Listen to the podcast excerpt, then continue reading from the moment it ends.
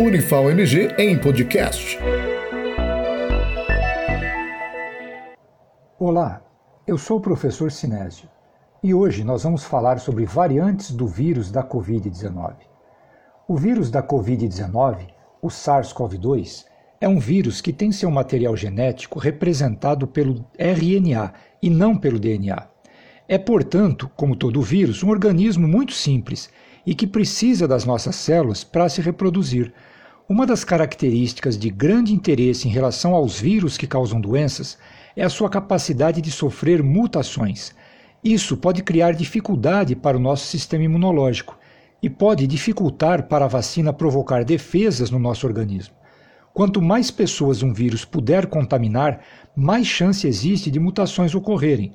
Isso porque, ao fazerem cópias de si mesmos, usando nossas células, os vírus podem falhar em garantir a cópia do original. Os vírus RNA têm essa dificuldade aumentada, porque são enzimas que servem para corrigir erros de cópia, e eles não têm tanto poder enzimático para isso. Uma cópia diferente do original é uma mutação. Essas mutações sempre estão ocorrendo, mas quando é uma mutação muito grande, surge o que se chama de nova cepa ou variante. Se essa variante tiver maior capacidade de transmissão, causar a doença ao menos com a mesma intensidade de antes e ser mais resistente ao sistema imunológico, é uma variante de preocupação.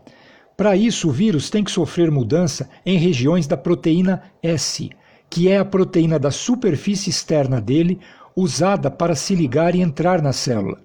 Como toda proteína, ela é constituída de aminoácidos, que são como elos que juntos formam uma corrente ou a cadeia da proteína.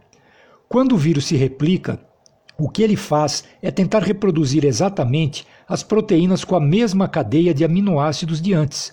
Mas se apenas um aminoácido não corresponder à posição original na proteína, seja porque ficou de fora ou foi trocado por outro aminoácido, isso pode mudar a forma original da proteína.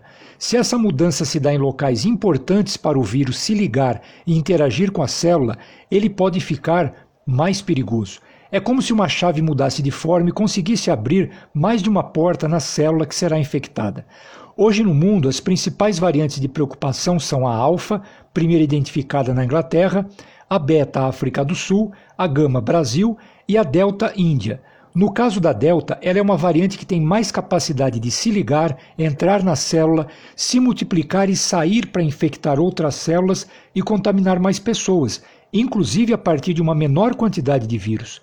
Isso porque a proteína S é formada por duas partes, a S1 e a S2, e a delta sofreu mudanças na S1, usada para se ligar à célula, e na junção da S1 com a S2, que facilita a entrada nas células. Mas essas mutações, principalmente na proteína S, também podem prejudicar o reconhecimento do vírus pelo nosso organismo, porque os anticorpos criados, seja por quem já teve a infecção ou por quem já foi vacinado, podem não reconhecer esse novo formato da proteína. E aí, até o corpo desenvolver novas defesas, a doença pode se manifestar, facilitando a transmissão e casos graves. A Delta consegue superar em parte as próprias defesas criadas pela vacina. Isso não quer dizer que as vacinas ficaram sem eficácia, só que elas podem não proteger tanto contra casos sintomáticos quanto antes.